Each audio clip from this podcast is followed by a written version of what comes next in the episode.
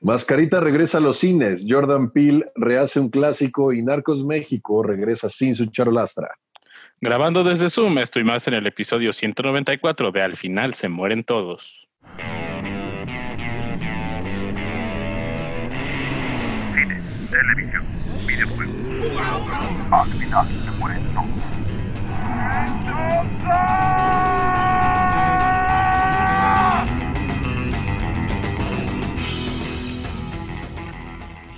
Hola, pues bienvenidos al final se mueren todos, episodio 200 menos 6.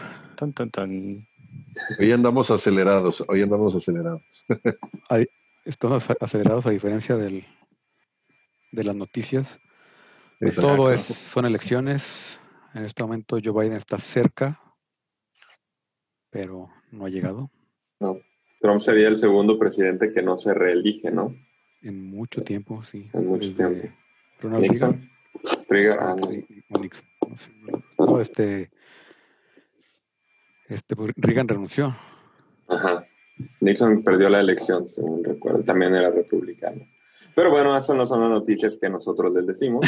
Nosotros les traemos esperanza que- noticias bueno, diferentes. o sea que Traemos noticias cortas, probablemente sea un podcast corto. Cortas y pocas. Vamos a hablar dos horas de, del Sí, vamos a Mandalorian. hablar dos horas de Mandalorian sin problemas. Pero vamos a decir las noticias primero. y pues Empezando sí, con-. Matando Cabos 2 Tan, tan, tan. Chulada, qué Ya. buena noticia. lanz- lanzó sus redes sociales, este, lanzó el póster de próximamente en cines. Que peculiar que, que nos hubiera pasado de noche en enero del 2019 sa- salió una foto desde el set de Ana. Claudia Talancón que estaba ahí con, con mascarita, con este Joaquín Cosío y con Tony Dalton. este ¿O no? no, creo que era el otro, el ¿Christoph? Christoph. No, ya no sé. Ah, Tony Es decir. Christoph, Christoph dice que leyó el guion de Matando Cabos 2 y que dice que es una cochinada. Pero él, él dice que todo es una cochinada. eh, porque él no está incluido en el proyecto. Él escribió parte del primer guion. Él y Tony Dalton escribieron el primer, el primer, el primer Se pelearon, película. yo, ¿no? Los dos Sí. cabrones. Sí, y pero Tony Dalton pues ya están narcos en, en Better Call Saul, que decir, y es un papelazo el que hace. Este, Sí, pero también, digo, con que eh, tengas más mascarita, buen mascarita y buen caníbal, vamos bien servido. También yo. Aparte no hicieron mala, Tony Dalton no hizo mala réplica de los simuladores cuando lo trajeron aquí en México. Era buena. No, no es buen, ha estado en buenos proyectos, la neta. Sí, sí, sí. El de Sultanes del Sur no era mala tampoco. No, si Vince Gillian lo agarró para hacer un personaje en Better Call Saul es porque le dio algo. Exacto. Y la, neta, y la neta es muy buen papel el que hace en Better Call Saul. Entonces, ¿quién está matando cabos dos? Ya, ya me confundieron. El matado acaba de ser a Tony Dalton y Christoph escribieron la primera Ajá. parte. Sí. Para esta segunda parte, Christoph no lo, no lo involucraron. De hecho, él dice que él no, Ah, no ok, quiso estar en nada. Él, él- él dijo que yo no quería entrar, que porque leyó el guion y no le gustó. Pero no le gusta nada. Eh, entonces, Tony el sabe. güey. No mames, qué, qué hermosura de buenísimo. y con la esposa aparte. ¿verdad? Aparte es un sonido bastante peculiar cuando se la da, ¿no? Así como de... eh, eh, eh. La historia está perrísima. Pero bueno, este, pues la neta, que, además, digo, a, a mi parecer, en mi humilde opinión, creo que es una de las mejores comedias mexicanas de los últimos 20 años. La Sin neta. duda. De- y está dentro del película- 12.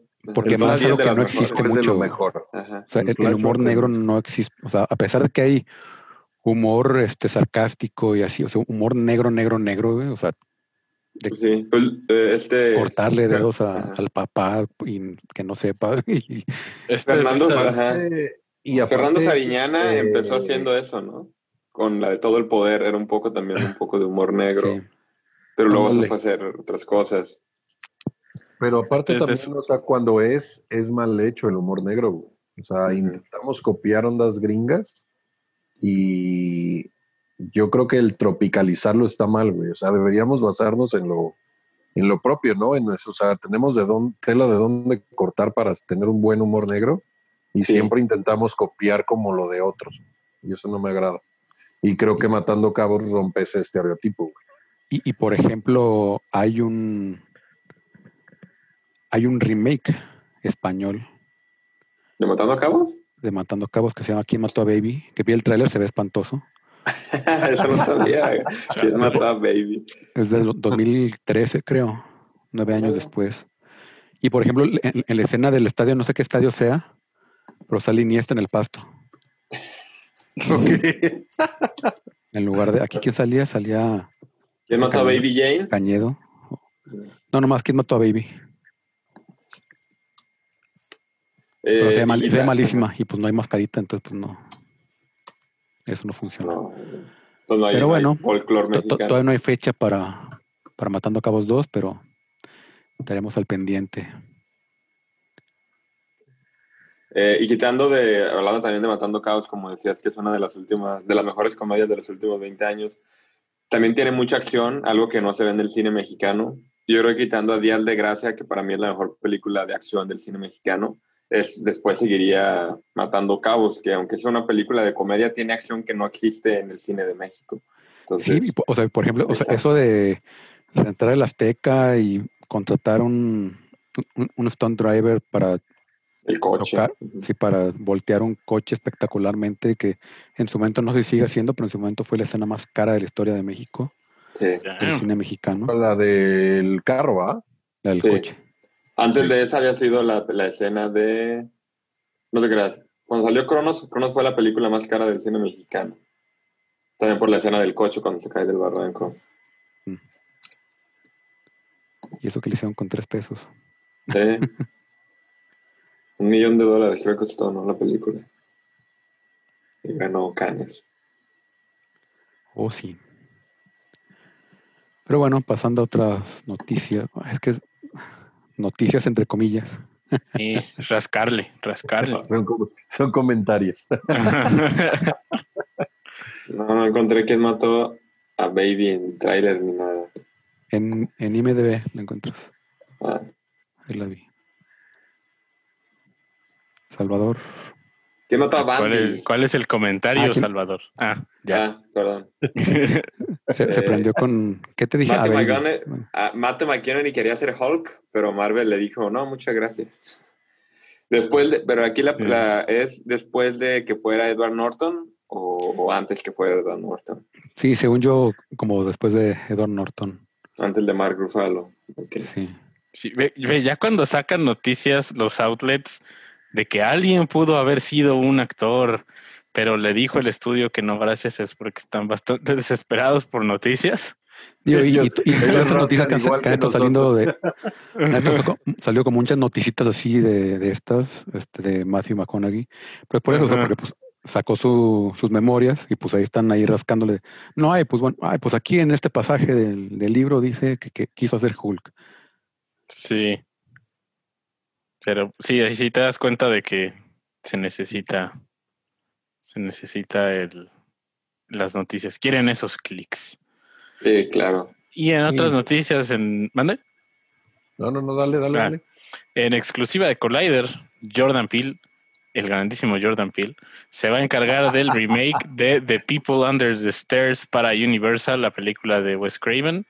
Esta fue una exclusiva de Collider. No sabemos todavía mucho sobre la fecha de estreno, pero eh, pues ahí se va a encargar Jordan Peele del remake de The People Under the Stairs. Así que, ¿qué les parece? Bien. Pues en algún, en algún Ah, momento interes- Wes Craven interesante lo llamaron noticia. el amo del terror. ¿Creen que podría ser Jordan Peele el nuevo amo del terror? ¿Sabes cuál es Pues, el problema? Es Que está productor, no hay director Ajá. todavía. No, es no hay- no hay productor, director. no hay director Y- y todavía. está produciendo tantas cosas que tantas cosas que producen no todo está bueno ya Eh, entonces también se hizo como un Spielberg en el 2000 2010 que él no hizo películas pero producía muchas cosas y muchas ya no tenían la calidad del sello de Spielberg ojalá y no le pase eso a Jordan Peele porque nos sigue entregando buenas cosas una que otra se le ha resbalado por ahí pero esperemos que esta sí sea muy buena pues. Sí, porque Eh. él, él, él está como apostando también por el- empezar a producir más, más, más terror. Un poco también como medio Blumhouse.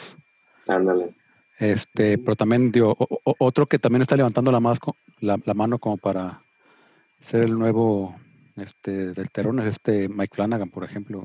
Ándale. Sí. Pero él me gusta, él me gusta mucho su fantasía. Él se hace más fantasía que terror. Y es, eh, eh, es un tipo de terror más interesante, menos de scare jump. Exacto. O sea, por ejemplo, Do- Doctor Sueño, o sea, pues es suspenso, es hermosísima.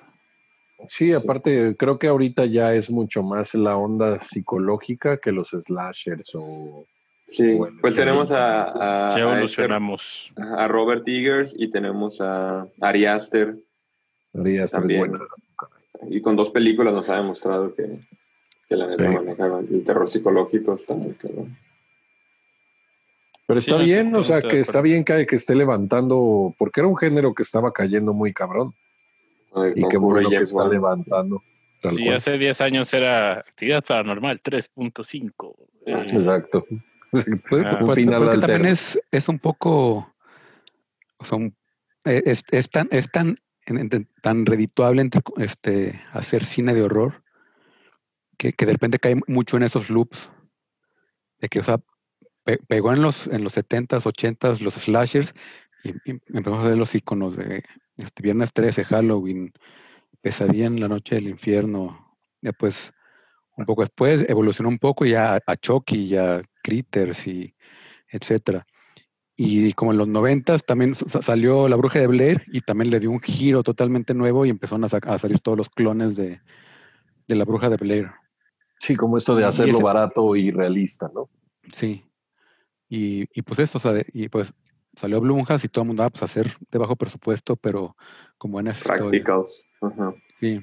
Entonces, o sea, creo que es eso también, o sea, va, creo que ahorita va empezando un ciclo nuevo. Este, cer- cerramos ya el ciclo del, de las actividades paranormales y de, Y el esos. conjuro y todos esos, ¿no? Y, y ni siquiera Ah. empezando, creo que ya empezó hace un par de años. Este, El de Saw, yo creo, ¿no? Como James Wan empezó con Saw. sí, y- y Sí, fue por ejemplo, el remake de It, el- o sea, empezaron también los Ándale. remakes, remake de Halloween, este, o sea, hay buenos remakes y, como- también como mucho más pensados, o sea, los remakes de Halloween de Rob Zombie Sí. son Puta, somos muy también muy buenos también. It, Sí, también por ahí Doctor eh, Sueño, eh, A Quiet Place. Ahí a Place. John Krasinski. sí. El Cranston, sí. O sea, que no, no no he vamos visto a- finales como Get Out, por ejemplo, que Sí. puede ser más psicológico, pero son muy, muy originales, trabajos muy originales. Sí, la verdad. Sí, que también eso era lo que necesitaba. eh, horror original. Ah, no, Más que nada. estuviera Y- partiendo de tantas Y franquicias. yo también es un poco también gen- gente que no, no precisamente se creció en el horror. Como Krasinski. por ejemplo, yo- como Krasinski, como Jordan Peele, que pues, hizo muchísima comedia antes de este Get Out. Este, y buena comedia, además. Qué buena comedia. En Mad TV era una chulada ese cabrón. Sí. También Krasinski, él dice que él no, cuando escribió la película y todo, hizo lo que a él le daría miedo, pero él no veía películas de terror, nunca le gustaron. Y que dice que cuando vio la película, otros directores le decían, por eso te quedó tan buena, porque no estás viciado con las Sí. cosas del terror. Ajá. Pero bueno, a ver qué tal le queda a Jordan Peele. Y, a- y a ver quién la dirige también. Pero pasando a otras cosas, Narcos México fue renovada por una tercera temporada, aunque en esta ocasión no cuenta con la participación de Diego Luna en el papel de Félix Gallardo. Esto también ya se veía venir, o será tiempo, históricamente, si querían continuar la, la historia, tenía que terminar saliendo del cuadro para dar paso a nuevos eh, drug lords, ¿no? Pero, ta- pero también yo creo que es un poco, o sea, si hubiera sido cuestión de, de decisión de Netflix, yo creo que sí lo hubieran contratado. Aquí simplemente fue decisión de Diego Luna de hago Narcos México 3 en un papel súper secundario. O sea, ¿por qué digo? Perfect, o sea, perfectamente pueden ahí inventarle un rol de, de narrador o de este, algo así. De visitas en la cárcel mientras se pueda. Sí, Como lo que hizo este Wagner en, Narcos 1, ¿no? Que nada sale un papel, sale, un- sale un capítulo en, en Narcos 1 haciendo Pablo Escobar, que, es, que es- para mí es el mejor capítulo de la primera temporada. Sí, y, por y- a- y por- y porque era como su estrella y, y lo que jaló Ajá. mucho para que Narcos México realmente llamara la atención de lo que se anunció. Pero Sí. pues te, te eligen, eliges Narcos México 3 o te enfocas de lleno a, a la serie de. Cassian Exacto. Entonces, no, pues, creo que la decisión es sencilla. No hay Y- mucho y- que y- pensar. Y, no porque Narcos México sea malo, simplemente, o sea, pues, pues ya, o sea, pues, su papel ya, Ya. ya, Ya, dio lo que tenía que dar. protagonista. Ajá. Sí. Y está en la cárcel, sigue en la cárcel. Y seguirá en la Se cárcel. escuchó, se escuchó bien fatalista eso. No, Y ahí pues, Ah, seguirá. se va a quedar y ahí seguirá, ya, ya está muy enfermo, ya no tarda en, yo creo, en irse. A estirar la pata. Sí. Ya, ya tendrá unos 70 y algo, creo. más, 60 y ¿no? algo. Pero Pero bueno. Empezó como a los 33 años. En los 80s. Ujú. Pero Sí, bueno, los 70, este Coco también ahora la pasó en TV Azteca. Y lo mismo que pasó en- cuando se estrenó en cines, rompió récords de no de asistencia, de ¿cómo se llama? de espectadores, De ratings. ratings. Audiencia. Este y pues digo, de esperarse, porque es Coco y es una muy, buena película. Y pues es justo la época también. Y aparte la ponen el, el, el, el 2 de, el 2 de noviembre. Sí, el mero día de, de los difuntos, o de todos los santos, o de una de esas. Luego, de los muertos es el 2 y de todos los santos el primero. Ah, Ok. El, día- el mero día de muertos. Ujú. Y pues sí, no, pues también Y fue la película más vista en la historia de la televisión abierta de la última, de la década, pues, en los- de los- del Wow. 2010 al 2020. Fue la película con más audiencia y, el- y la película más vista en el año. El programa más visto en el año, pues, de, de, de toda la tele abierta en México. Está, está cabrón, pero es una película de hace dos, tres años, ¿no? ¿Y creen que hubiera tanta persona que no lo hubiera visto o solo fue volverla a ver? Yo creo que las dos, no sé. No, y yo si la creo que ponen sí. todo la- cada año el 2 de noviembre como su Titanic Sí. en Navidad. Ah, sí, va a ser como ya, como el Grinch robó la Navidad, que te la ponen todas las Navidades ya. Sí, Sí, yo, yo- yo creo que digo, en México fue récord de asistencia este, en cine. en cines.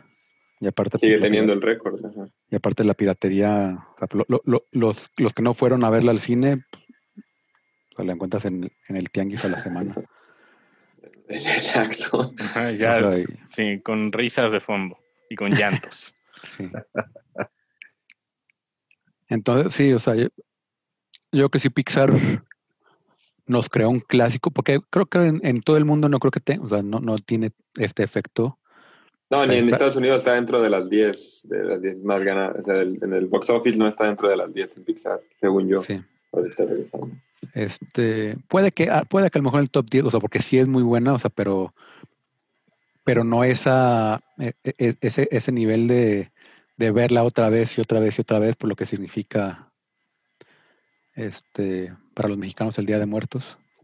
Sí, es que, o sea, y aquí no es, no es algo negativo, pero no llega a tener como esa universalidad de otras películas de Pixar a lo mejor. Sí, exacto. O sea, que a nosotros nos pegue más, pues por, por la conexión que tenemos con el Día de Muertos, pero a lo mejor pienso en, en Finlandia o algo así, que diga alguien de que no, pues está chida, pero ahí queda. Sí. Y nosotros de que, ah, los memes de Mamá Coco y que, que, que, que todo Es eso. lo que hay, hay un La- meme la que dice, ¿no?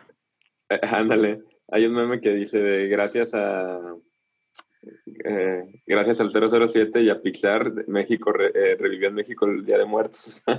Porque pues era una, una- una tradición que ya no teníamos tan activa y gracias a esas películas hollywoodenses eh, no, no el no. Pero sí, sí se pasó de lanza con el desfile, güey, no mames. Sí, ya lo siguen haciendo, ¿no? Sí, creo que se quedó, ajá. O sea, este año no, pues evidentemente no se pudo hacer, pero, pero, pero sí. Ah, como siempre. está Coco. Pero Coco bueno. Está como en el. en el- eh, ahorita nada más para tener. Coco está como en el lugar 17 de Estados Unidos. que- que- o sea, que decimos, ah, pues, o sea, qué mal que vengan otras culturas a, a modificar nuestras costumbres, pero pues, pues a fin de cuentas ahora el, el altar de muertos que se conoce, pues es el, el, católico, Exacto. que pues es la práctica, la práctica más, más redituable de la Iglesia Católica ha sido a- apropiarse de, La mim- mimetización. sí, La, la Navidad, el Día de Muertos. sí, la Navidad con el con los, equi- Invernalia. los, los equinac- los equinoccios, este un poco también con, con La Semana Santa. la Semana Santa con que era la, la de la cosecha, Y la de la luna la también. llegada de la primavera. Sí, y, o sea, y- y- y- bueno, ya mejor no hablemos de religión porque luego aquí vamos a hacer enojar a alguien. Ya hablamos de política, entramos a religión y recuerden que nuestro podcast El Atlas es el mejor Y equipo falta del fútbol, mundo. fútbol. No podemos hablar Cuatro de deporte amigos, porque cuatro no amigos sabemos. entran a un bar. Ay, sí, como chiste, ¿no? Lugar 15, Coco, en el box office de Estados Unidos. O sea, no están en el, en el top 10. La más baja son Guard por, por obvias razones. No porque, no- porque esté mala, sino porque pues, salió justo en la pandemia. Pero bueno, de ahí se acaban nuestras noticias el, el día de hoy. Si alguien tiene más, díganosla, por favor. Mándalo pero- por WhatsApp. Pero pues ahorita vamos a, a hacer rápido todas las secciones para cerrar con una sección de spoilers del primer episodio de Mandalorian, Exacto. que Las votaciones siguen igual, no han cambiado. qué, qué, qué qué- maravilla. También es que John Favreau, qué buen director es. La neta. Y aparte lo escribió. ¿Quién Y- diría, y- no? Y, y es eso, ¿Quién y es diría eso o sea, también lo que pasó con Taika Waititi el, con el último episodio. O sea, se nota la mano de un, dire- de un director muy experimentado. Este, Y que ama, que ama lo que está haciendo y que ama Sí. lo que va a hacer y que ama la franquicia. Se nota en cada cuadro. sí, o sea, po- po- porque, porque todos los capítulos van bien, excelente calidad y todo, y de repente, pum, o sea, da un brinco para arriba que, o sea, que no, no de que no es un ni- director de serie, es un director de cine. sí, Es la diferencia y se nota muchísimo. este, Pero es que él empezó, él empezó como series, güey. Creo que, creo que hasta dirigió capítulos de Friends, caray. No, pero ¿cuánto tiempo tiene haciendo cine? Entonces, Ah, no, sí, sí, sí, entiendo. Pero jamás te hubieras imaginado que un güey así llegara a tan alto grado, ¿no? O sea, un güey que era como que salió en Friends como un actor X, que ujú. llegara a ese nivel en, en dirección. Está cañón. Sí, pero o sea, él, él- él- él- él solito prácticamente levantó y creó el, el universo Marvel. Ah, totalmente. O sea, porque. Mar- Marvel ni siquiera, a- a- al igual que no quiso contratar a Matthew McConaughey, no quería contratar, o sea, rotundamente no quería contratar a Robert Downey Jr. Qué buena conexión hiciste con nuestras noticias. Para darle relevancia. Exacto, para hacer eso. O sea, y, y John Favreau peleó por Robert Downey Jr. Robert, ajá. Sí, Sí, porque venía de, de la mala imagen que había tenido tiempo Sí, atrás. ve- o sea, pues venía. De hecho, dijo, ¿no? que saliendo vio de un la- o sea, capítulo de Ali McBeal y que ahí fue cuando dijo, y este cabrón es. Eh, y, y- o sea, y, y- y eso, o sea, lo- lo- todo lo que hace lo hace con una pasión, o sea, incluso, o sea, Chef, la película de Chef, Chef, o sea, no, o sea, no mames, pues, es- De ahí aprendió a cocinar casi que hacía, ¿no? Para Sí. prepararse. Sí, de ahí es Roy Choi le enseñó. Chef es, Chef es como su spin-off de esa película. O sea, el Ajá. programa. A mí lo único, el única eh, Iron Man 2 no me gusta. Va a ser la única piedra que ¿Y tiene. dónde la única dejas. Y- y- Cowboys versus y- y- Aliens? y- ¿Ah, el de él? Sí. sí. Nada, fue película que no terminé de ver. Mira, no sabía que era de él. Pero por ejemplo, Iron Man, o sea, sí, o sea, es este, o sea, y sobre todo si la comparas, o sea, pues es, es uno de los eslabones medio débiles, de- o sea, pero también tiene unas joyas Sí. dentro. o Como el sea, Rey León, el Rey León no me gusta, pero porque hicieron una calca nomás recreada, pero no se me hace mala, pues. sí. Pero no, no. Me gusta la tecnología con lo que lo hicieron, no me gusta lo que hicieron con la obra. Pero también. Pero- pero- y, y- y también ahí fue que también, yo creo, un poco para allá para quedar bien, o sea, seguir quedando bien con Disney. Pues Jungle Book es el mejor live action que tiene Sí. Disney. Y fue así, ah, ok, o sea, pues, pues sí te la hago, pero pues qué onda, suelta Suelta Mandalorian. o suelta. No, quiero poner en práctica esta tecnología, lo dice en, en- en los diarios del Mandalorian, de que hice Jungle Book y luego reinventé la tecnología para hacer el Rey León y luego la reinventé para hacer el Mandalorian. Sí, la fue evolucionando Ajá. película tras película. Y ahora ya es la tecnología. de John Favreau. sí. Sí, la neta. Pues entonces ahorita nada más vamos a hablar así de que este capítulo eh, de, Marshall fue dirigido por John Favreau, el creador eh, de la serie, escritor de, de varios capítulos de la pasada y showrunner de, de la primera temporada. Y a mi punto de vista el que debería tener la batuta de, de Star Wars, quitársela a Kennedy. Hagamos Eh, changuitos. Sí, Yo, yo- yo creo que, o sea, yo creo que eso iba a pasar o- este, este año, pero la pandemia, pues ahí medio está en, medio en, en stasis, en animación suspendida. Y, y recordar que, que John Favreau no hace nada dentro de Star Wars sin tener a Feloni a su lado. O sea, sin tener a Feloni, todo, todo, todo tiene ahí John Favreau y Feloni. Como que él sabe que Feloni es otra mente también maestra de, dentro del universo Star Wars y no hace movimientos sin, con- sin consultarlo con él, que a mi punto de vista hizo falta un poco en, en las trilogías, en la última trilogía. Pues que es eso, o sea, hizo falta, o sea, lo, lo- lo que, lo que fue George Lucas en la primera trilogía, o sea, que quedó como productor y pues un poco como cabeza de, de Lucasfilms. Entonces, o sea, sí, o sea, porque Kennedy, pues sí, o sea, fue guiando, pero pues muy desde afuerita y, y más dejándole el papel a, a Abrams. Por luego también Abrams ahí se, se distrajo y pues en este The Last Jedi, pues ahí le, le dio carta magna este, ¿cómo se llama este compa? John Tu a compa. Ryan Johnson. Ryan Johnson. O sea, que es buena película, pero pues eso, o sea, se, se siente desestructurada. Ujú. Y hace falta alguien que esté ahí y, y creo que John Favreau sería muy indicado. O Feloni. Es que aparte, aparte mantiene mucho un Mm, balance. prefiero a entre Favreau. Lo Sí, que sí, sí. puede ser un, un este fanservice y algo de mucha calidad, güey. Sí. O sea, no lo sientes, no lo sientes pesado ni, ni ahora sí como que peladito y en la boca o querer cumplir deseos tal cual, sino que para mi gusto te va dejando a cuentagotas así como, como esos pequeños guiños de sí, güey, sí lo estamos haciendo para los fans, pero esto va a ir para otro lado y eso a mí se Pero bien hecho. Cuando, Sí, desde que sí. empieza y dicen que va a ir a Tatooine. Y ahí Exacto, güey. "Uh". Y, y se escucha en la Y música, y güey. Va a Tatooine y "Ah". pinche música cabrona, dices, güey, de aquí soy, cabrón. y, y- y Yo no por digo ejemplo- porque y- no lo he visto, entonces no y sé. por, y por ejemplo, comparando un poco, o sea, creo que o sea, es más, impor- más importante Favreau porque también Filoni creo que todavía tiene como demasiada reverencia a George A Lucas. George Lucas, sí. Sí, Y, y- y- Demasiado respeto. Y, y es, y eso le mete también una necesidad de meter easter eggs y easter eggs. Y por ejemplo, la vez anterior que fuimos a Tatooine, no nos gustó el capítulo. ajá, lo, lo dirigió Filoni, Filoni, y es easter egg tras easter egg tras easter egg tras easter egg, o sea, todo el episodio. Sí. Es, es- es y también recordar que no, nunca había dirigido live action. Ajá, este, sí. Filoni. Pero bueno, este trailers, este se salió, eh, se, se ve súper interesante el, el tráiler este que pusiste de Stardust. Stardust, la biopic No, me- no me convence el actor, pero a ver ¿Quién qué es el güey? No, No lo, no sé. lo ubico. David Bowie, Sí. es un cantante. Ah, pendejo, el actor de- el actor que hace a David Bowie, güey. No lo ubico. está- Eh, dejen ver. Es el No papá del convenció director de, de Luna. Johnny. Flynn. eh, no sé, fíjate que es un cantante, ¿eh?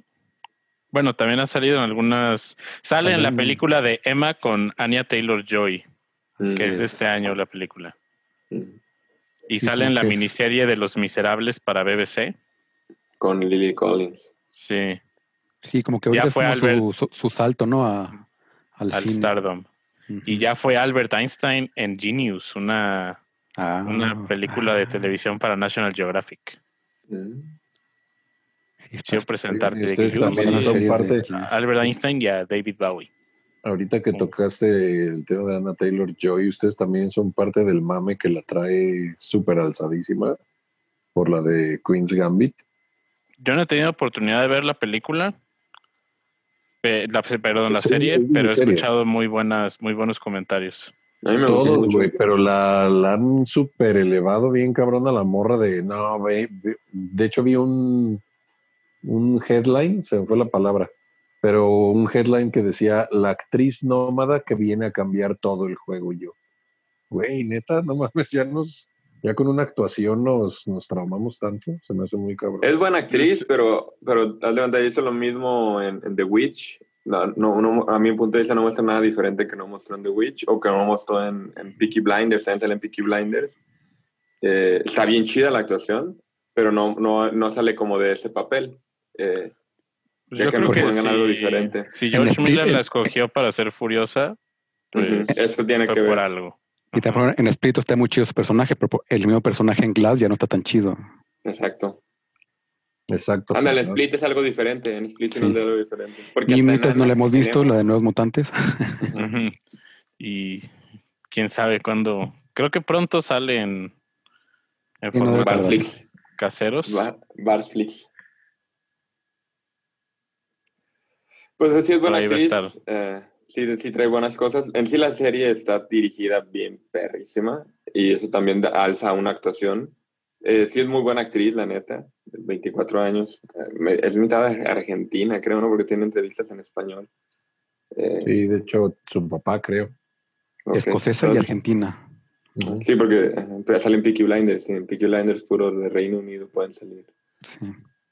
O sea, habrá que verla, habrá que verla. Pero sí, o sea, me sorprendió tanto el mame que traen con ella. Pues, pues también eh, pues es es, o sea, es esta nueva generación que está entrando.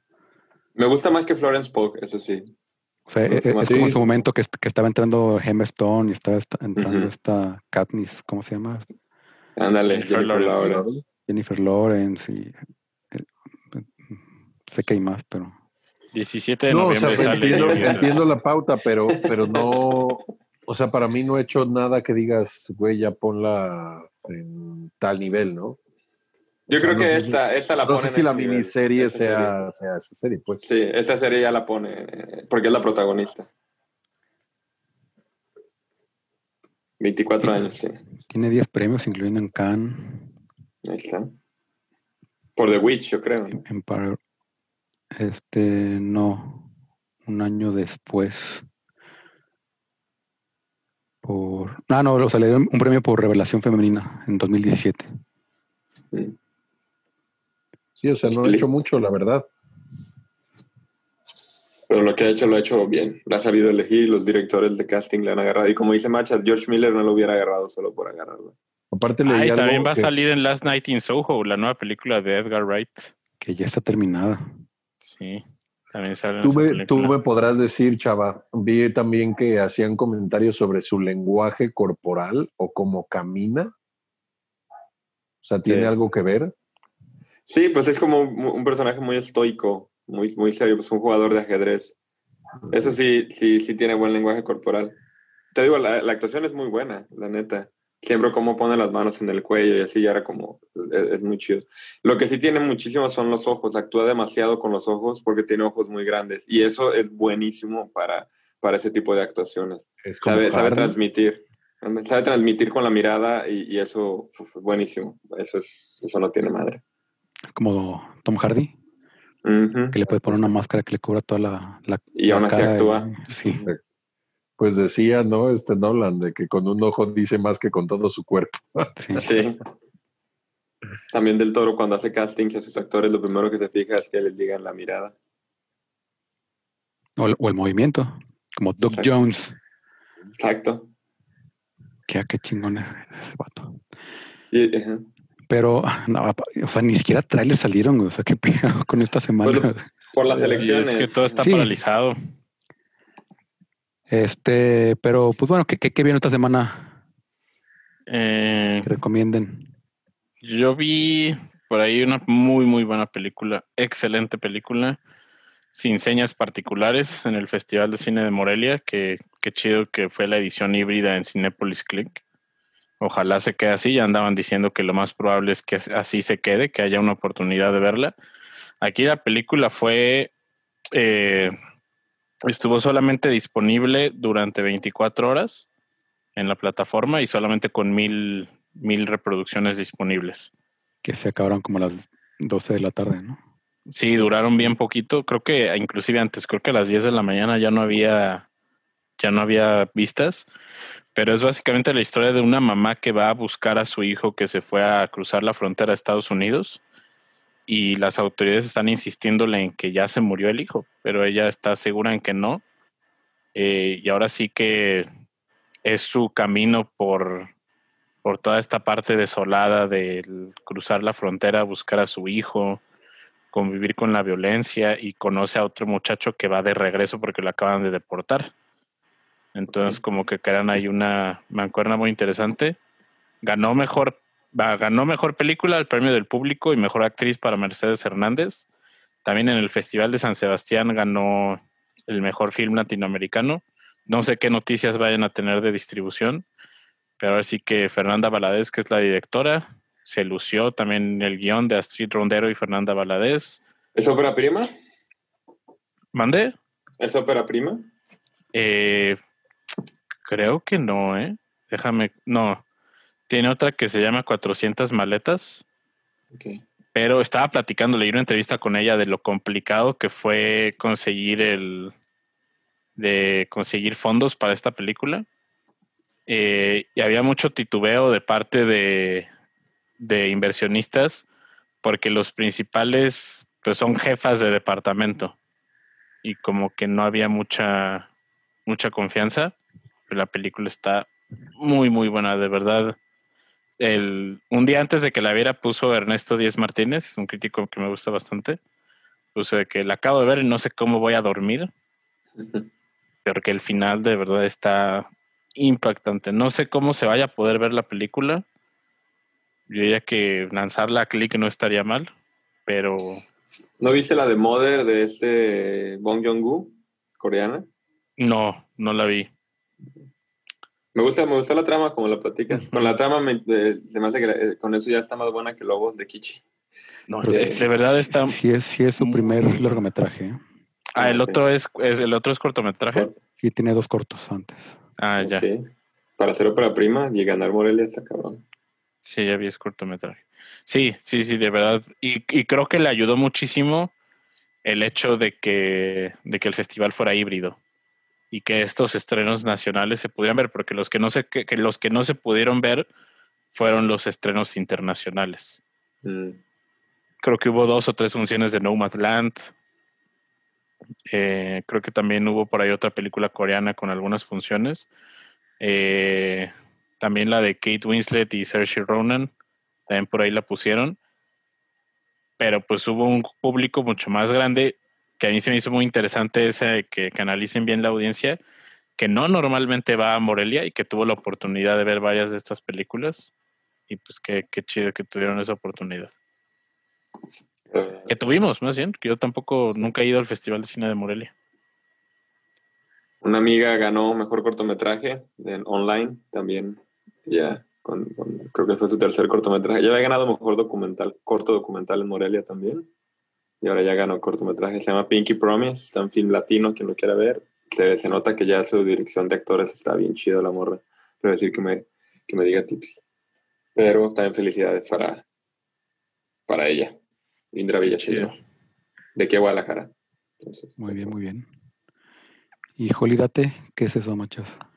Eh, es más bien esa no es recomendación, es recomendación de que... ¿No la vean?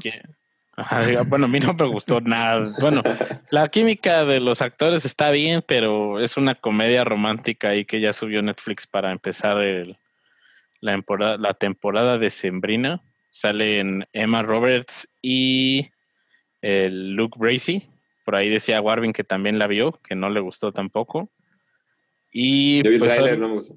No, es como que hacen este trato de, de, ok, vamos a hacer nuestras, nuestros más unos para los holidays, para los días festivos, el día de San Valentín, el día de San Patrick, Día de las Madres, Navidad, Nochebuena, el de Año Nuevo, todo eso, pero la película no, no está, está aburrida, la verdad. Eh, y es del director de una película navideña que no sé si la hayan visto, que se llama Deck the Halls. No salen Danny DeVito y Matthew Broderick. Toda la historia de la película es de quién puede tener la casa más brillante y que se vea desde el espacio. de luces de Navidad. Está muy, muy mala. Eh, Pero no, ahora sí que no. La película, eh, como que se intenta burlar de las comedias románticas. Dije, ah, a lo mejor van, van a evolucionar a partir de esos clichés, pero los termina abrazando. Sí, entonces no fue lo mío. Me gustan las comedias románticas, pero este no fue el caso. Pero, y tampoco es ni comfort movie ni nada. Pero si alguien quiere animarse a ya ver algo de Navidad. A mí pues, me gustó la idea de, de las holidays. Dije, ah, mira, no está mal ahora agarrar alguna mía y decir que se me holiday. Por el tráiler. Pero no, no terminé de ver, ni de ver el tráiler, la verdad. ¿Tú, Chavita, qué viste que recomiendes? Ah, yo vi muchas cosas. Vi uno de los mejores documentales de México que he visto en muchos años. Se llama Las Tres Muertes de Marisela Escobedo. Ahora que son las nominaciones al Oscar, yo creo que debería aventar, cine debería aventarla y, y obviamente yo creo que debe estar nominada. Está muy cabrón ese documental. Súper bien hecho. El documental sienten extranjeros en documental, ¿no? Sí, sí, sí, sí. Honey, Honeycomb era de Ucrania. Eh, la forma en que está narrada la historia, porque todo es, está contándotelo, está increíble. Eh, eh, ese mismo director había hecho docu- otro, docu- otro documental antes que también está bueno, pero este sí está muy, muy, pero igual y por el caso, por cómo lo manejan, pero como te están contando la historia, sin ser pretenciosos, sin, sin, sin decirte te queremos dar lástima y nada de eso, la verdad está súper recomendado, una hora 40 minutos que se pasa volando también, da coraje, dan ganas de llorar, dan, da, todo está increíble. Eh, ahí está en Netflix para todos los que lo quieran ver. Eh, y es una de las primeras feministas de, de México, o sea, feministas con, con, con motivo. Bastante, bastante, bastante bueno. Y es a lo que pues, es una heroína del país, casi, casi, ¿no? Equipo, empezó la tercera temporada, no sé desde dónde salió la tercera temporada de Equipo. La primera me gustó mucho, la segunda también. Y hasta la tercera temporada, eh, buenísima. Vi que están en 100% en Rotten Tomatoes. Son, son 10 capítulos por temporada. El de DreamWorks, también distribuido por Netflix. Está en Netflix, pues. Eh, está súper entretenida, está bien divertida y la animación está bien chida. Es el Mandalorian, lo tengo que recomendar porque lo vi tres veces. Vi el capítulo que me recomendaron, se llama The Old House, eh, es en Disney Plus, ahora que va a salir el 17 de noviembre, si tienen chance de ver. Está bien interesante porque la protagonista es latina, es una caricatura que la protagonista es latina y es el primer personaje LGTB protagonista de Disney. La creadora es, es, es de la, comunidad LGTB y ella peleó a Disney para que le dejaran hacer su personaje como ella lo había escrito y Disney le dio luz verde. Entonces siento que es una serie que, es, un, es un, como un parteaguas de lo que puede ser Disney. Yo vi el primer capítulo y me gustó muchísimo, es de fantasía, 100% fantasía, está está súper padre. Y Gambit Game con Ala Taylor Joy en Netflix, fue lo que vi y lo recomiendo. ¿Tú, Rodrigo?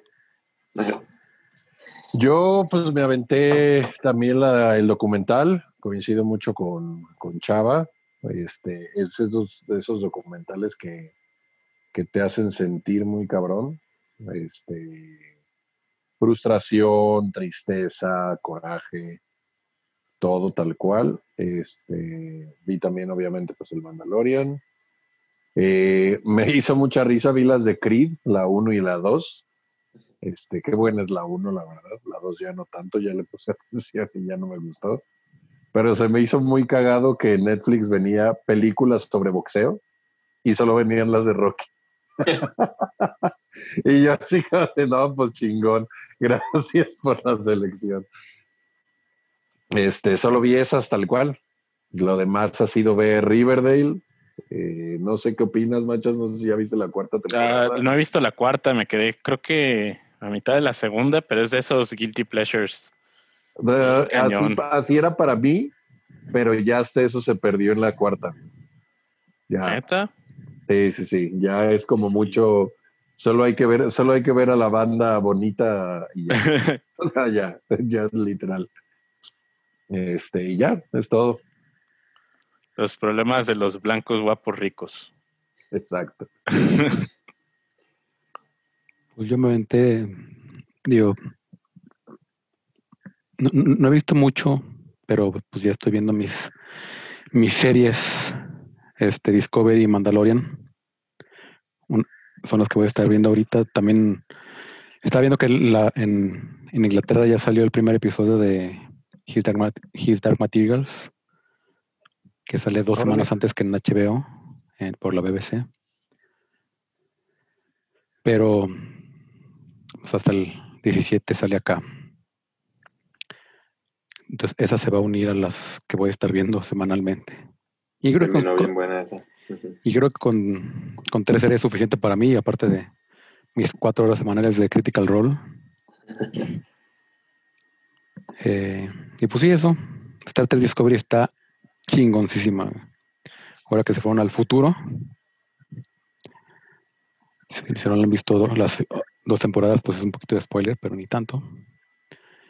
Y está, pues está muy interesante como todo el, la, la evolución que se aventaron pues tanto diseñadores como creativos como escritores para crear esta evolución del, del universo este mucho mucho tiempo después de la última de la de la serie que en su- en su momento creo que la más alejada del era Next Generation creo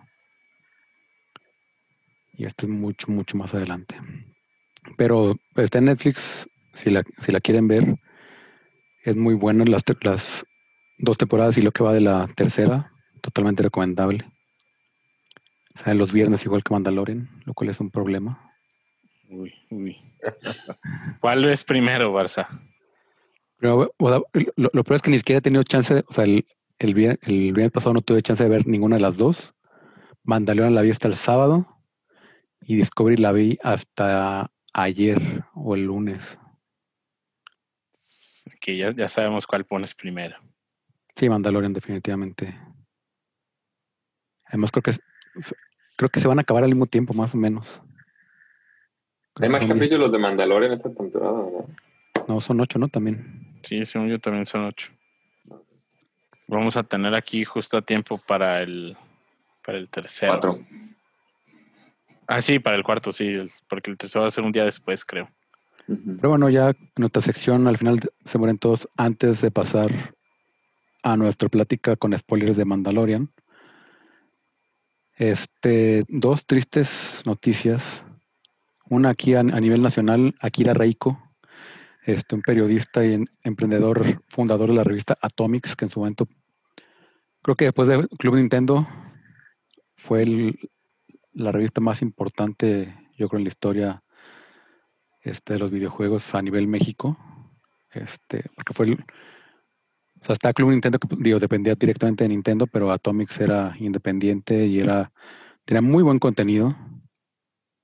Este, muy buena calidad de impresión, muy buena calidad de este de todo en realidad. O sea, una revista realmente de, de primer nivel. Y era lo que pues no, no se había hecho en su momento ya después, o sea, pues, la, la opción era ir a Samors a comprar las revistas gringas en inglés. Este. Y pues sí, 41 años, joven. Ah, joven. Bastante. Este. Falleció de COVID. Lamentablemente. Porque la banda Le dio hardcore, ¿no? piensa que esa madre no Sí, es le- real. Le dio muy cabrón y incluso alguno decía así, pues, güey, si hace dos o tres días acabo de ver todavía, lo acabo de, de ver todavía en Twitter posteando. O sea, fue así medio fulminante el- la cosa.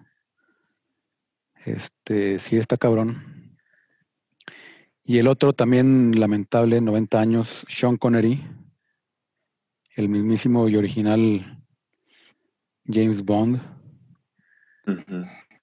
Padre de Papá de Indiana Jones. Indiana Jones. James Bond. Este, Él se retiró del, del cine, ¿verdad? Tiene muchos años sin hacer películas. Sí, Él ya. dijo que, que quería. Creo que 2007 fue su último papel. Iba a ser el Aragón, el Aragón que nunca vimos. No, Gandalf. Ah, ¿le iba a ser Gandalf? Le ofrecieron Gandalf y no entendió el guion. No, Dijo, no, esto no, no lo entiendo. pasó. Sí. Y creo Pues sí, ni va a que Ni va a tener éxito su película. No le entiendo. ganó el Oscar por Los Intocables de Brian De Palma. Y de pues, grandes clásicos también La Roca, Esposo de Catherine Corazón. Zeta Jones. Corazón de Dragón. Ah, con Catherine Zeta Jones hizo la de La Trampa. La, emboscada, algo así, ¿no? Sí. Ahí creo que la. Que, creo que, no, eh, creo eh, que es la voz que, del dragón. Sí, es la voz. La que terminó de acabar o de, deci de, decidir de que se retiraba era esta de... Fue, League fue su última película. ¿no? ¿no? sí. Qué sí, triste que esa haya sido la última. O sea, después hizo, prestó su voz para, para un, un episodio de un documental Freedom, para el videojuego de Desde Rusia con Amor, este y otros dos, un, documental y una otra como serie, O sea, pero ya solamente con voz. Ya vivía en, en el Caribe, tranquilamente. En, falleció en Nassau, Bahamas. Famoso puerto pirata. en-. Sí, pues es que, o sea, la presencia, una presencia indiscutible en el cine, este, marcó una generación, marcó una época, una época como de 50 años. Sí. Sí. O sea, primero con James Bond, después La Casa del Octubre Rojo, El Nombre de la Rosa, Los Intocables, Sí, cierto, fue el nombre de la rosa. Indiana Jones, incluso sa- sale como el, el rey Ricardo en Robin Hood, El Príncipe de Ladrones, Sí, La sí. Roca. Rising Sun, Ah, La Roca. sí, con- Blockbuster, el güey. Nicolas Cage. Ajá. Los Vengadores, pero los Vengadores de la serie, también ma- malita también. Este, Entrapment se llama la, la que es con Catherine Zeta Jones. Mm. Y Finding Forrest fue su penúltima película.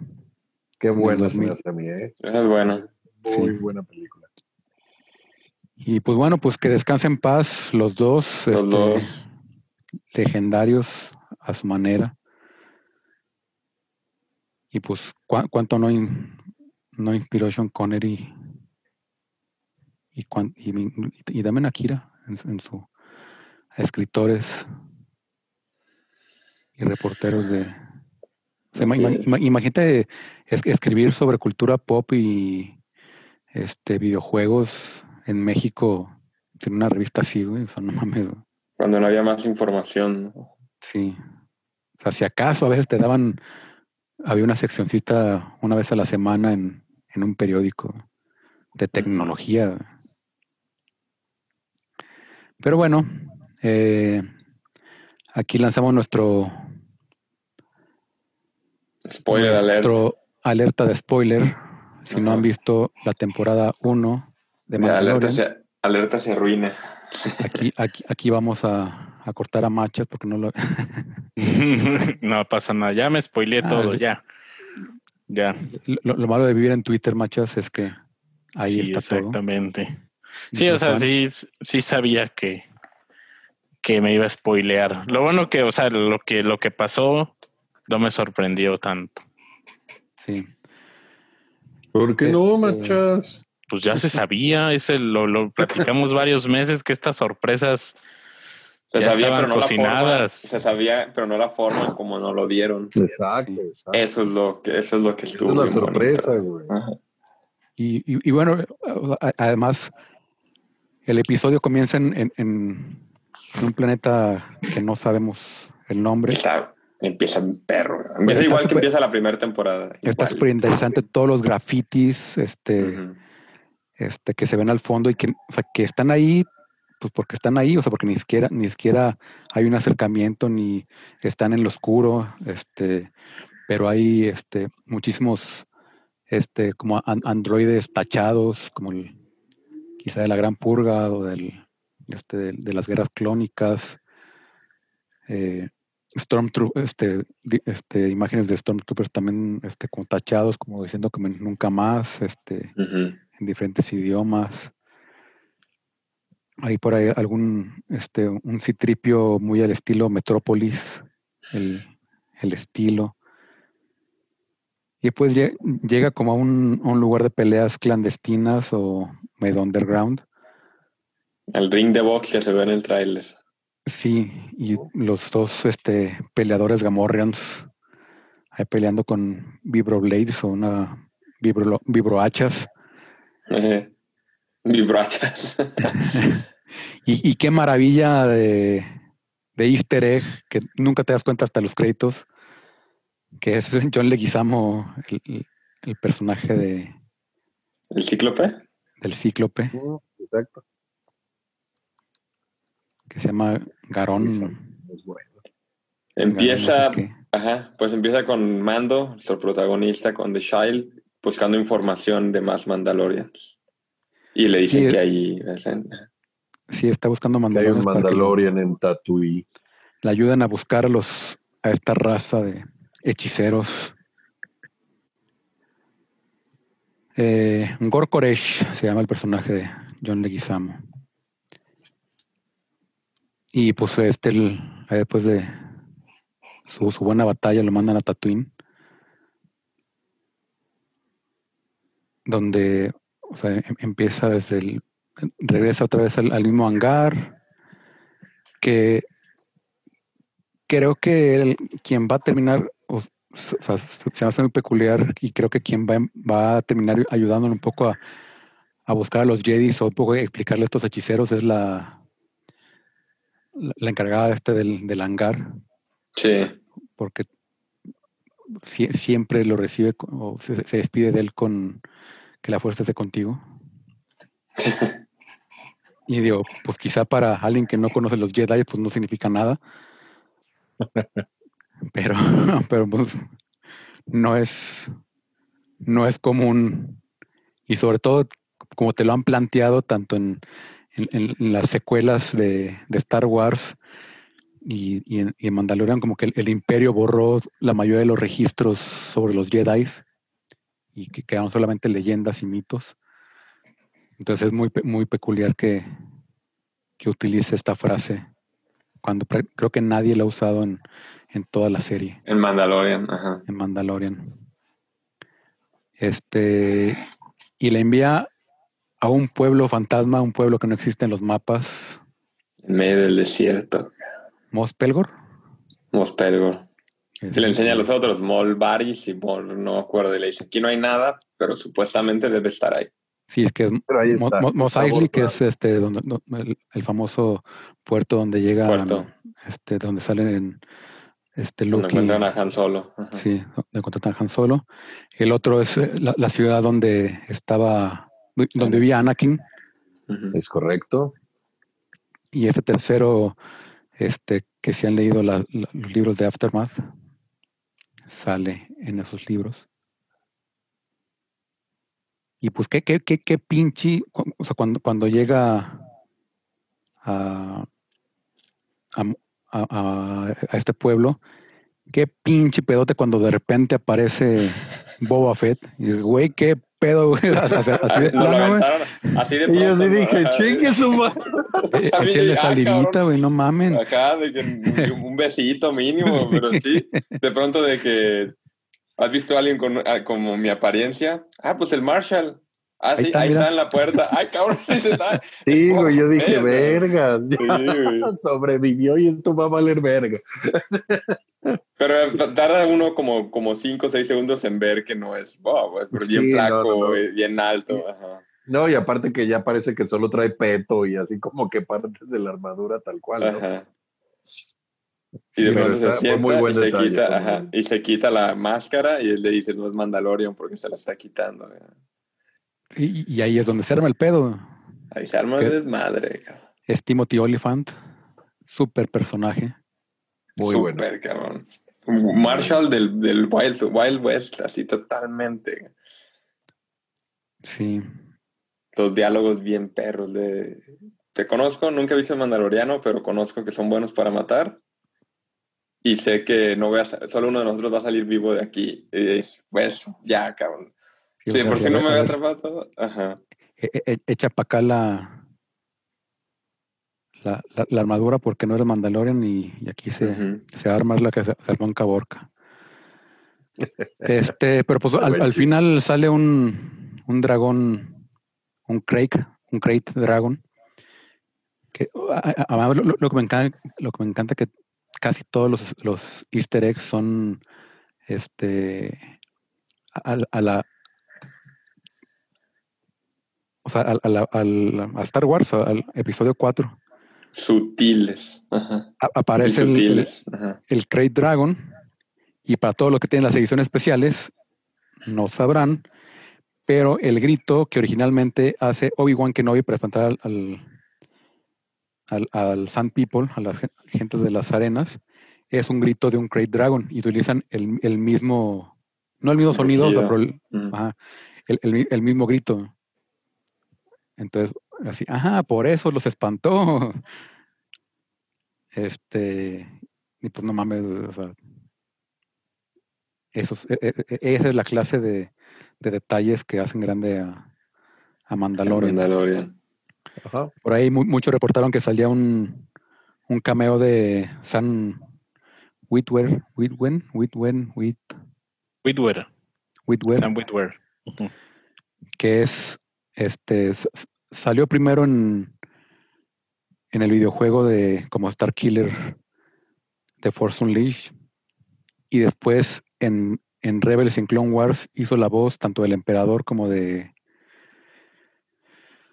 como de este ay güey porque se me fue el nombre de Darth Maul pero después ya, ya, ya salieron salió el- el actor que es y este lo confirmó el, el mismo Sam de que pues no, no, no era él nomás pues, a, a- lo lejos este tiene un, un- un lejos similar. Este pero pues es y además es una trama totalmente de western. De, de búsqueda totalmente. sí de búsqueda y, y- y- y- mandan, y este o sea, en, en un western sería el, el clásico este en- encuentro y y, y- asociarse al, al, al pueblo con los indios para derrotar a un enemigo común. Exacto. Aquí, aquí los, los nativos pues son los la gente de las arenas que se quejan que el, el pue- el pueblo le, le roba su agua. Este y pues Mando le toca intervenir ahí.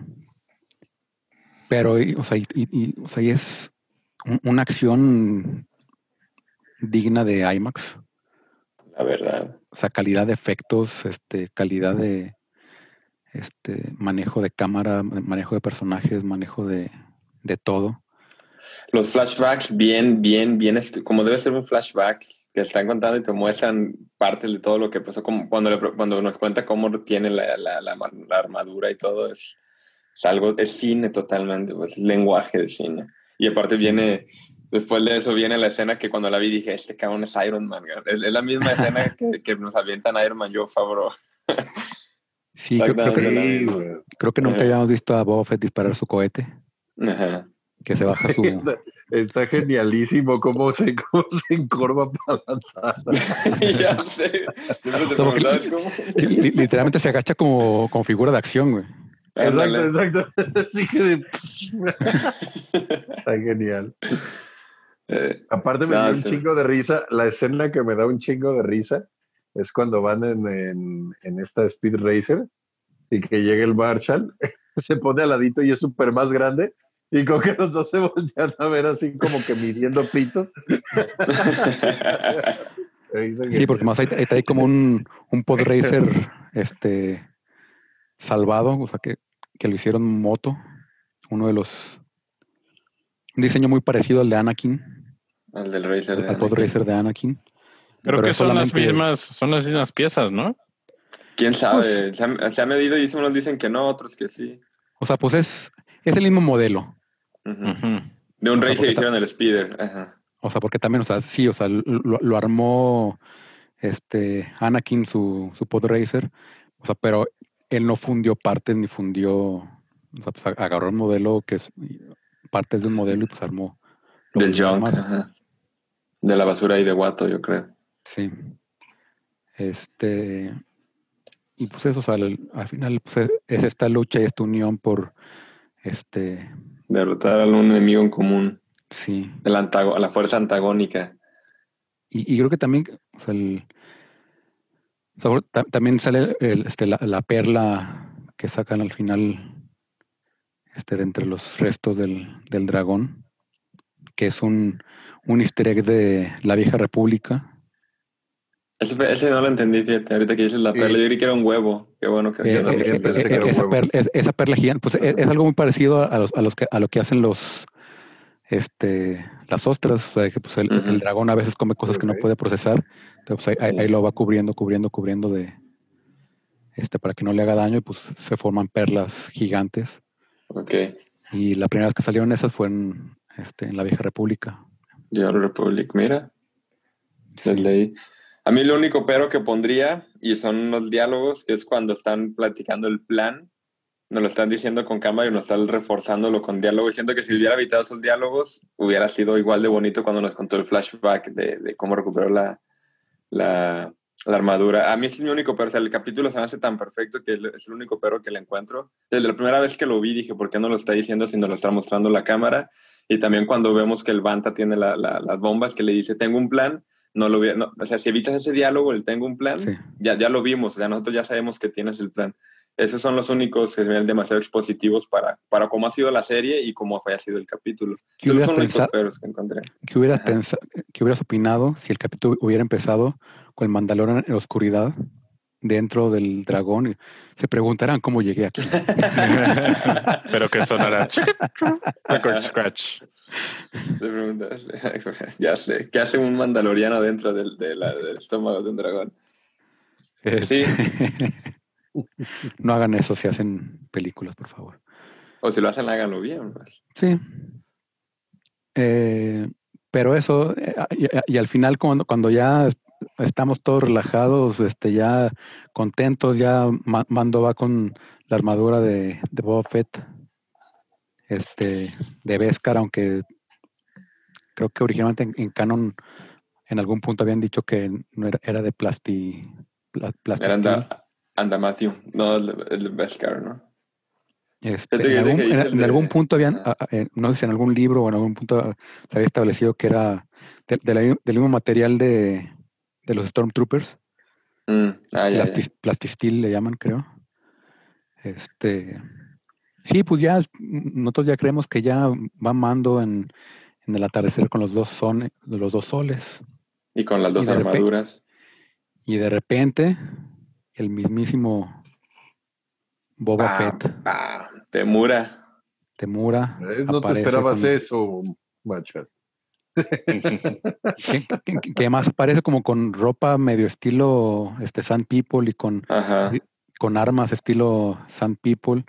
Entonces ha- hay mucha especulación al respecto de que a lo mejor Sí, estaba viviendo este con los Sand People o, o vagando por ahí. este, Se ha de de haber repente ahí- retirado para nunca recuperar su, su armadura. Sí. O sea, y, y tam- pues también está es- este, esa, esa pregunta que eh, eventualmente esta temporada seguramente la van, van a contestar de pues cómo salió del este, El Sarlacc. Estaría muy chido un flashback de exactamente cómo pasó. Sí. de Boba Fett adentro del Sarlacc diciendo, Sí. se preguntarán qué hace un Mandalorian adentro de un Sarlacc Oye, salió, este, no se han ido de Tatooine. En teoría debe estar en Tatooine el siguiente capítulo, en teoría. Y ahorita lo Sí. que dice el de, de, de, de, de hecho, de Gambit's Game, el- el- el- entre paréntesis, la serie empieza así de que se preguntarán lo que es lo que estoy haciendo, pero no dicen, o sea, está tan bien hecho que es lo que digo, si lo hacen bien, no importa que empiece así algo, porque empieza, no, no dice eso, se preguntarán, pero empieza con un- una, una batalla de ajedrez y te regresan a cómo empezó ya a jugar. Bueno, está tan bien estructurado y tan bien hecho que no nos importa que, que empiece así. Tenemos que ríe cuando están mal hechos, pues. Pero sí, Sí, ya sí. se cierra el paréntesis, sí, sí. o, o sobreusado. Lo sobreusado. Sí, entonces seguramente vamos a tener un, pues no un enfrentamiento, pero por lo menos un acercamiento entre Boba Fett y, y Mando. Sabremos cuál, cómo es que, cuál es la relación de, pues Boba Fett, no tanto, sino más bien Jango Fett con los Mandalorians, Porque a fin de cuentas, pues es, es la armadura de, de Boba, pues es la de su padre, la de su padre clonador. Sí. Este. Ah, mira que eh, ahorita que lo pienso, es la misma relación de este de, de Wolverine en Logan, que es su hija, en- entre comillas. Ándale, sí es cierto. Ahorita Este. Y, y- eh, porque también, pues tener a, a Tenura, este, ¿es Tenura? Temura. ¿Temura o tenura? Te- Temura. Tener Temura. a Temura, pues también, porque ha- había abierto mucha especulación, porque pues, o sea, podía, podía ser Boba Fett, como bien podría ser cualquier otro, Clon, Rex Clon. o un- ajá. O Cody. sí. Entonces, pues digo, es, ahora sí que se, se, dejó- se destapó totalmente como western. Ya había habido intenciones, este, en la temporada pasada, no tan bien logradas. No. Solo el segundo capítulo. Sí, Y nos dieron un personaje fregoncísimo, fregoncísimo, que, se- que me gustaría saber más todavía de ese personaje. ¿no? Carismático, buena onda, y aparte pues, con justicia, West totalmente, ¿no? Sí, muy, muy, muy, muy bien definido tal cual. Y pues, ahora solo nos queda esperar a ver qué nos tienen preparados para este viernes. Jueves a la medianoche sale, Puede, puede Pero- ser que pero está complicado ya. ya falta poco, un- unos par de semanas para que llegue Disney Plus a Latinoamérica.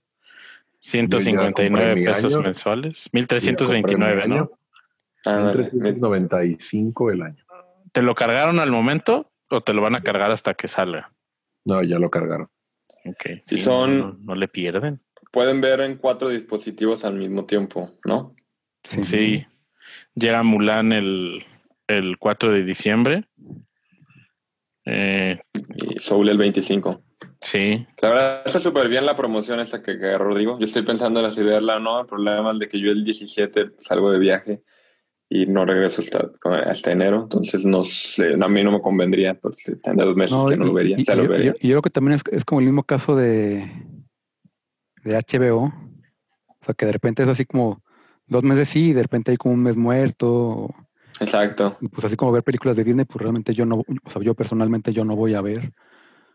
Este, a lo mejor las Pixar, pero Pues mira, yo que lo he tenido, la neta no más lo vi cuando salió la primera temporada, lo estoy viendo ahorita y de vez en cuando, pero una vez al mes, o había meses que ni siquiera lo, lo había checado, la verdad. que digo, ahorita ya va a empezar a incrementar las series que hay. Ujú. Este, ya sale WandaVision, En diciembre. este, eventual- eventualmente va a salir este Falcon and the Winter Soldier. Este, algún día saldrá también este, la de Rock One, de Cassian Andor. Obi-Wan también ya estaba planeada. Obi-Wan ya, ya hicieron pruebas de, de vestuario de Obi-Wan. Este, entonces, digo, va a ir incrementando, pero pues también la preferiría, ah, pues, pa- pago dos meses, luego pago dos meses de HBO, este, Se campechanea. se campechanea. Con eso que nomás nos dieron siete, mucha gente se quejó de eso, que solamente dan siete días de prueba. Pero bueno, pues el Disney. Y espero que le vaya bien para que nos siga No, y, dando y- ya casi calidad. todos son siete días, también Netflix ya siete días. Creo que Sí. Amazon sigue siendo un mes, creo, o, o 15 Dos días. meses. Un mes, ¿Dos pero si lo quieres cancelar en ese mes, te dan otro mes. Órale. Sí, como que piénsalo bien y te damos otro mes. Está, pues, está chido. Ah, buen truco. Pero bueno, creo que pronto nos retiramos. todo. Ajá, un episodio bien. tranquilo, relajado. Machita suelta se va a grabar Buenas noches. su, Eh. su, Su podcast. Harry Potter. Harry Potter. Y tres cuartos. Eso. Este, pues nosotros nos retiramos. Al final se mueren todos.com. Son ahí nuestra, nuestra página, nuestro link a todos los lugares donde nos pueden escuchar o escucharnos ahí mismo. A nuestras redes sociales también encuentran los links. Este, y pues gracias por escucharnos. Soy arroba Barson. Arroba con Final. doble- arroba Chavita con doble T. Rodrigo, porque los dos hablaron y no se entendió. Ok, arroba roda al final. Arroba el machas y el machas.com. y el guion manchas en Instagram. Próximamente el machas en Instagram. Dios mío. Ah, Pásenla bien. Peace. Chao. Síganse cuidando, síganse cuidando y vean muchas buenas películas que hay en las plataformas que tienen. Así es. Exacto. Y en Mandalorian. Peace. Nos Adiós. vemos, nos vemos, nos vemos. Chao. Johnson!